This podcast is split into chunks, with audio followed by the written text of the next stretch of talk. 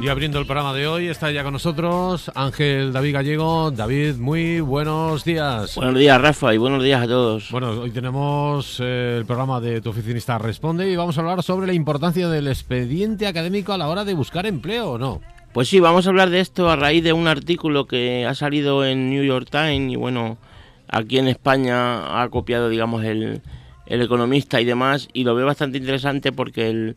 el vicepresidente de, Recursos Humanos de Google nos dice que, para ellos el expediente académico tiene poca o nada o ninguna importancia. Entonces, bueno, pues vamos un poco a reflexionar sobre esto porque además es algo que ya en las múltiples veces que hemos tratado en este programa, el tema del empleo y de cómo buscar empleo y demás, hemos visto que realmente no es ni de lejos lo más importante. Mm, bueno, pues hablaremos de ello y ahora, como siempre, buscamos noticias. Empezamos hablando de autónomos. Pues sí, empezamos hablando de autónomos y con una mala noticia porque a partir de junio pagarán en ese cupón 8 euros más, ¿vale? Entonces esto es debido a que se haya, ya se ha aprobado los presupuestos de este año y bueno, pues traían esa subida y de momento mientras se, se acaba de aprobar o no el pacto con ciudadanos y demás que se, se supone que, va a haber una bajada y, y algunas otras ventajas, bueno, pues de momento es lo que es lo que nos toca, una subidita de, de 8 euros a partir de junio. Bueno, y España eh, dicen que es el país de Europa donde más jóvenes tienen únicamente la ESO. Pues sí, la verdad que esto también es preocupante, sobre todo porque nos dice que son los mismos datos de, de hace 10 años, con lo cual, bueno, pues si en 10 años aquí no, no hemos conseguido avanzar un poco en nuestra educación y conseguir que haya más niños que, que acaben estudiando, pues no sé, algo más, ya no digo una, una carrera universitaria, pero pero bueno, es lo que es lo que arroja el estudio. Para mí malas noticias desde luego, porque solo uno de cada tres uno de cada tres jóvenes tiene solamente la EXO y bueno, la verdad, pues pues eso es preocupante porque luego a la hora de buscar empleo y a la hora de, de tener salidas laborales, que es lo que al final todo el mundo buscamos, bueno, evidentemente es más es más complicado. Bueno, pues seguimos con más cosas. Facebook está desarrollando unos mapas del desastre. Pues sí, esta noticia me ha parecido muy interesante porque la verdad que dice con bastante rotundidad que en caso de, de una catástrofe humanitaria, a través de los datos que ellos tienen sobre usuarios, pueden llegar a ver quién necesita más, dónde se necesita más comida, agua o medicinas y demás. Y bueno, pues la verdad que tiene muy muy buena pinta. Están colaborando en este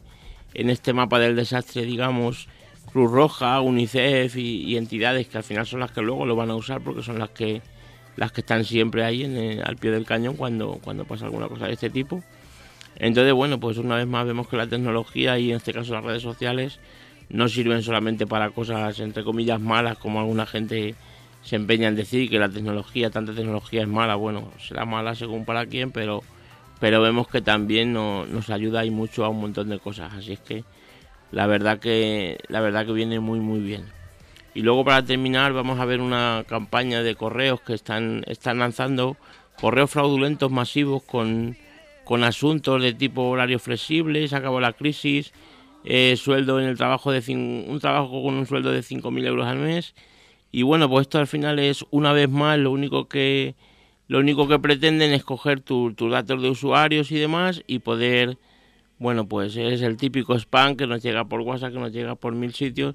y en este caso por correo electrónico, pues aprovechándose al final de la gente que, que lo está pasando mal o que está buscando empleo y tú ves un correo que te pone que 5.000 euros al mes de sueldo y por lo menos lo abres y si lo abres es cuando tienes el problema. Entonces, bueno, pues es lo que es lo que tenemos. Hablamos de Apple, que ha presentado unos productos. Pues sí, terminamos con Apple, que este pasado lunes la verdad que hizo una presentación, una keynote increíble de dos horas y media, presentó un montón de productos, pero bueno, yo me quedo con, la tablet nueva que ha salido, que es un, nuevo concepto, digamos, que bueno, Apple eh, espera que sea el nuevo estándar, una, una tablet de 10,5 pulgadas, con la denominación Pro como, como las dos que ya tenía, la de 9,7 y la de, la de 12,9 pulgadas. Y bueno, pues la verdad que tiene muy muy buena pinta y, al final es un poquito más de pantalla. Además, no nos han cambiado el digamos el dispositivo, simplemente han reducido los marcos, con lo cual tienes más pantalla a la hora de a la hora de poder disfrutar de tu contenido. Y bueno, pues además de eso se presentaron MacBooks, se presentaron un nuevo iMac, un iMac Pro, es renovaron el MacBook Air, en fin, hicieron un montón de cosas, pero yo me quedaría con, con, lo de la tablet porque, bueno, al final primero que yo soy usuario de la tablet y segundo que al final es un cambio de concepto. Hasta ahora no había una tablet de 10,5 pulgadas con este con este concepto que nos presenta Apple, nos presentó el, el lunes. Bueno, y hablamos ahora del tip de la semana. Pues sí, el tip de la semana en este caso, más que para hacer, va a ser para dejar de hacer. Y me explico, porque alguna vez todos nos pasa que tenemos proyectos en, la bandeja de entrada de nuestra lista de tareas, o aunque sea en la carpeta de aplazados o de algún día o de lo que sea, que al final lo que hacen es que nos van consumiendo energía porque está demostrado que, que cuando tú tienes un proyecto pendiente, eso al final te, te consume energía mental, con lo cual bueno, pues si vemos que esos proyectos no los vamos a hacer porque llevan ahí años y no, no es ninguna barbaridad, porque es verdad que a veces están incluso eso, años. Bueno, pues es mucho, mucho más saludable, digamos, para nuestra productividad, para nuestra cabeza, digamos, un poco en general, pues el quitar esos proyectos, dedicarnos a los proyectos que realmente podemos hacer y, bueno, pues si alguna vez se puede retomar, es, es, posible retomar algo que tú has eliminado, pero el verlo cada día y en tu bandejita de entrada, tienes que hacer esto y no lo hago y no lo hago y lo pospongo, o incluso ya si le tienes puestas fechas límite y tienes que ir cambiando estas en función de, pues de eso, de que cuando llegan nunca puedes hacerlo, pues de verdad es muy muy saludable el, el quitarlo, te, te, olvidas de él porque normalmente, cuando, evidentemente, cuando cuando pospones algo tantas veces porque tampoco es muy relevante ni para tu actividad profesional ni en cuanto a lo personal, con lo cual si lo eliminas no, no va a ser una, un desastre, digamos. Así mm. que bueno, mi consejo hoy es eso, que los proyectos que no, no estamos haciendo, mejor lo eliminamos y, y nos lo quitamos de la cabeza. Bueno, eh, vamos con el tema principal que nos puedes contar sobre ese del expediente académico y la búsqueda de empleo. Pues sí, como decía, esto viene a raíz de una entrevista en New York Times de Laszlo Book, que es el vicepresidente de Recursos Humanos de Google, y la verdad que dice un montón de cosas muy, muy interesantes de cómo Google ha ido cambiando su forma de hacer entrevistas y, y, cómo ha ido, pues eso, dando menos importancia al tema del expediente académico. Veremos ahora qué es lo que ellos le dan más importancia. Entonces, eh, una de las frases que dice textuales, una de las cosas que hemos aprendido tras analizar todos los datos de nuestro proceso de selección es que el expediente académico y la puntuación de los candidatos en los tests son inútiles como criterio de contratación. Entonces, bueno, la verdad que esto es una, es una afirmación bastante tajante, o sea, que te está diciendo que al final lo que tengas de la universidad y lo bueno que seas allí, porque como dicen ellos, está muy desfasado luego lo que tú has aprendido en la universidad con lo que tú vas a hacer en, el trabajo, y más en un trabajo como el de Google, que es un trabajo creativo, que, que, al final, entonces bueno, pues nos dicen eso, que, que a no ser que, que acabes de salir de la universidad, bueno, pues Google no te va a pedir nunca un, un certificado, entonces bueno, llegamos a la conclusión de que esa desconexión de la que él habla en, en, cuanto a lo que tú haces en tu universidad, en cuanto a los retos que tú tienes ahí y los retos que se te van a plantear luego en el trabajo, bueno, pues es bastante es bastante grande, con lo cual no sirve de nada y tú mismo supongo que habrás hablado muchas veces con gente que, que sale de la carrera y a lo mejor tiene unas notas increíbles y demás, pero luego entra a trabajar en lo que él mismo ha estudiado y, y se da cuenta de que no, no, no tiene nada que ver. Entonces, bueno, yo hablo con mucha gente, tengo algún compañero y demás que, que ha hecho temas de administración de empresas y, y económicas y eso, y dice, bueno, es que eh, tú ves el día a día que tú tienes en el trabajo en sí y, y, no tiene nada que ver con lo que con lo que has estudiado. Entonces, bueno, pues la verdad que es importante y es algo a tener muy en cuenta. Y es tajante, ¿no? ¿Y en qué se basa en esto? Pues sí, se basa en, en esa desconexión que ellos dicen, que también hablan de que las entrevistas no funcionan, que es mejor valorar a los candidatos en función del comportamiento objetivo a la hora de contestar algunas preguntas. Ellos hablan mucho de la habilidad para, resolver problemas sin una solución obvia. Pues eso, de lo creativo que tú eres, que al final es lo que, es lo que va a hacer que tú seas más resolutivo y más proactivo, digamos, en el, en el trabajo, ¿vale? Evidentemente, cada día a todo el mundo, no solo a Google, se te plantean retos que no, no están, esa resolución no está ni en los libros, ni te las puede explicar ningún maestro porque son retos únicos, cada día te pasan cosas que, que son diferentes a las de otros días, con lo cual, pues lo que se valora es eso, esas, esas ganas de resolver problemas, ese, esa actitud ante los problemas, digamos, esa pasión también, por supuesto, en el, en el puesto de trabajo, pero el, que tengas un expediente brillante, porque como también nos dicen, no tiene nada que ver el cuando tú vas a la universidad te estás preparando para aprobar en la universidad, para sacar una, unas notazas, para estudiar un montón, para hincar los codos, digamos, toda la universidad, si, si, si hincas los codos y, y estás todo el día estudiando, pues al final evidentemente vas a sacar un 10. Pero en el trabajo no tienes que hincar los codos de ninguna manera, lo único que tienes que ser es pues una, eso, una persona resolutiva, alguien que no tenga miedo a los problemas y que los pueda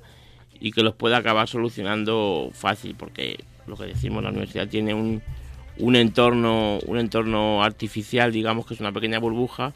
en la que bueno solamente se tiene éxito en, en el en el en el ámbito de la universidad, con, el estudio, con el hincar los codos y, demás. Y luego para terminar, bueno, pues ellos lo que lo que sí quieren, sí que buscan, bueno, pues es lo primero la ilusión del candidato, el que tengas esa ilusión en el proyecto